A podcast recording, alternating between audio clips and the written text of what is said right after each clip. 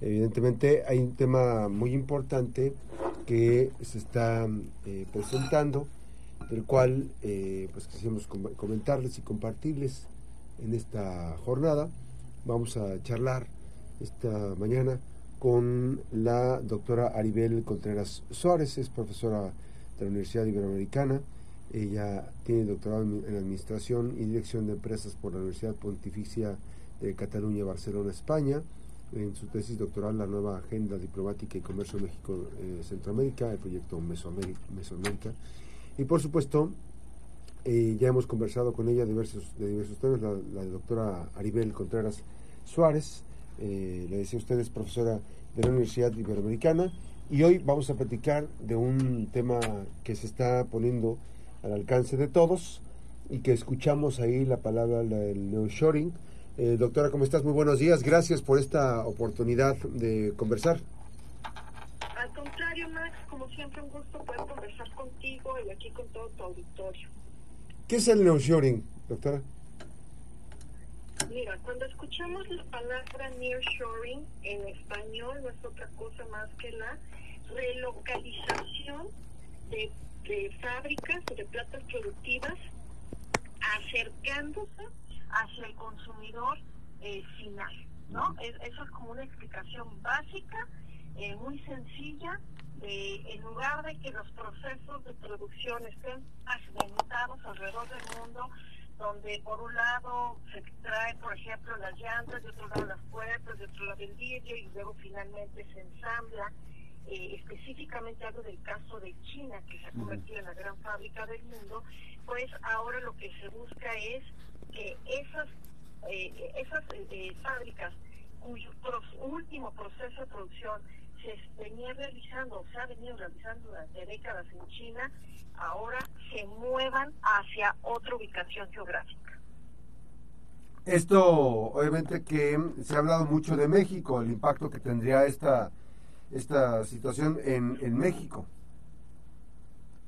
Por supuesto, México se ha convertido durante muchas décadas en un país sumamente interesante para invertir eh, ahora se habla del nearshoring, es decir, que México pueda convertirse en este nuevo hub, en este nuevo centro de fabricación, a la luz de las confrontaciones geopolíticas entre China y Estados Unidos, donde desde Washington lo que se busca es ya no depender de las políticas que se definan desde Beijing y que estén impactando al sector empresarial de empresas estadounidenses que tienen el último proceso eh, de producción eh, en China. Un ejemplo clarísimo es el celular, una marca muy famosa a nivel mundial.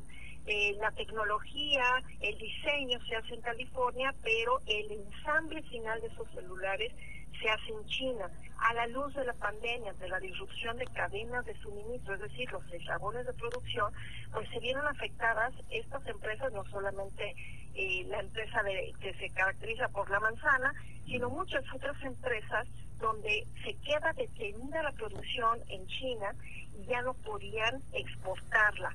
Esto es un ejemplo muy claro y muy básico, real, que se vivió hoy, ya no en una crisis sanitaria, sino en un escenario de grandes rivalidades tecnológicas, pues Estados Unidos considera que ya no se le puede ceder este control y este poder comercial a China, por eso es que ahora el gran atractivo puede ser que entonces mejor sea México donde se ensamble y se manufacture eh, una gran cantidad de productos. Gran oportunidad para México, por supuesto, y no solo en el sector automotriz, sino que me parece que se necesita mucho un borrado a mano, un análisis quirúrgico sobre en qué sectores México puede abonar justo para ser eh, atractivo, no solo para la Unión Americana, sino también para otras eh, naciones donde en México con mano de obra calificada,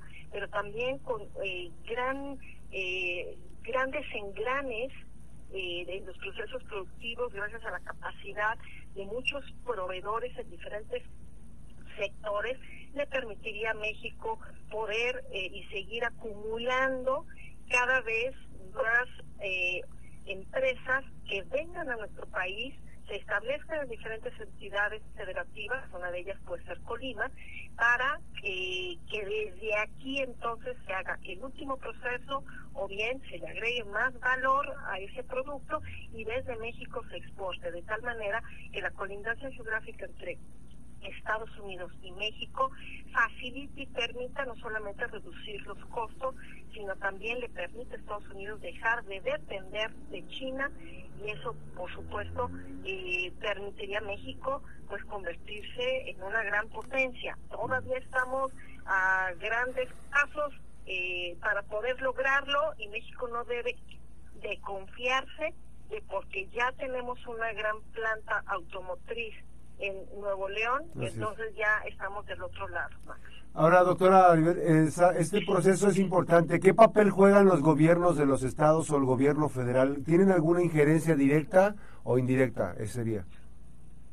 Qué interesante tu pregunta, Mike, porque estamos viendo que inclusive gobiernos locales pueden ser estos nuevos actores detonantes de estas oportunidades de nearshoring. Los gobiernos estatales, hay algunos eh, pues gobernadores o gobernadoras que son sumamente activos, que sí salen, que sí buscan atraer inversión extranjera directa, que sí están preocupados por su estado y no que nada más se dediquen a las selfies, a videos de TikTok y, y, a las redes sociales, sino hablo de esos gobernadores que sí son serios, que sí son comprometidos y que sí pueden convertirse en estos actores cruciales para hacia el exterior ver de qué manera pueden eh, identificar aquellas empresas o aquellos sectores donde su Estado puede abonar. No importa que sean estados manufactureros de productos únicamente agrícolas o eh, que cuenten con una gran capacidad instalada en el ámbito de clústeres industriales. Me parece que lo importante es que los gobernadores de México salgan busquen, tengan reuniones virtuales si es que tienen poco presupuesto, pero hoy no se le puede apostar a que el gobierno federal haga todo, porque no olvidemos que con la desintegración de ProMéxico, eh, el CONCE, que es este Consejo eh, Mexicano de Comercio Exterior, pues no le da la vida. Eh, eh, está enfocado en ciertas regiones o en ciertos países, pero no le da la vida para atender estado por estado. Hace mucho trabajo y lo hace muy bien, pero no es suficiente, como tampoco es suficiente apostarle a la parte de, del impulso global, perdón, que se da desde la Cancillería de México. Nada es suficiente. Los gobernadores tienen que trabajar de manera coordinada con el gobierno federal. Eh, finalmente, doctora, ¿qué papel jugaría? ya, Colima, digo, Manzanillo es una puerta, una ventana al mundo hacia Asia, pero también hacia, hacia el norte de Norteamérica. ¿Qué papel jugaría el puerto de Manzanillo? ¿Qué papel juega en este escenario del neoshoring? Muy pertinente tu pregunta, porque sin duda Colima, eh, pues es esta puerta hacia el Pacífico. Eh, le permite a México desde Colima no solamente convertirse en un puerto marítimo para ingresar o bien para eh, exportar mercancías, sino me parece que Colima tiene una ubicación estratégica que eh, debe de explorar estos sectores manufactureros que ha tenido a bien desarrollar, donde Colima es el segundo estado eh, con mayor capacidad de exportación del coco, por ejemplo, eh, limones, zazamoras, que ya las ha venido posicionando, por ejemplo, en Estados Unidos, pero yo creo que sin duda tiene gran oportunidad de convertirse en un estado donde el nearshoring se le puede apostar, eh, no solo por su ubicación geográfica, sino también por lo que al interior del estado han venido desarrollando.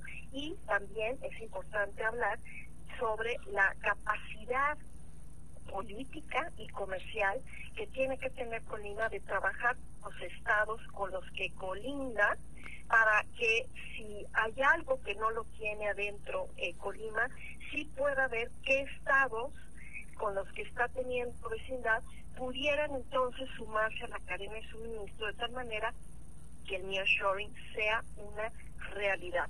No es algo imposible, yo creo que se necesita, eh, en primer lugar, la voluntad, segundo lugar, identificar identificar las fortalezas que tiene Colima, además de una infraestructura portuaria, cuáles son estas otras áreas, sobre todo áreas de servicio que pueden permitir un nearshoring eh, viable. Y, y, siguiente punto, pues es salir a buscar. Las oportunidades no van a llegar solas. O sea, eh, el gobernador de Nuevo León no le llegó solo la oferta. Él estuvo ahí encima de, de, de Elon Musk para que eh, esto se tradujera en una realidad. Eso es lo que hace el cambio entre eh, gobernadores que están sentados detrás del escritorio y gobernadores que le apuesten por salir, por buscar, por ofrecer, por ver cómo se puede sumar a este nuevo fenómeno para que no sea algo que quede en que fue un momento de moda y que México se le escapó de las manos esta gran oportunidad de oro. Siempre es un gusto saludarte, doctora, y gracias por estos eh, comentarios muy importantes, estas eh, expresiones importantes sobre el análisis que hay de este tema del nearshoring. Muchísimas gracias, doctora Rivel. Buenos días.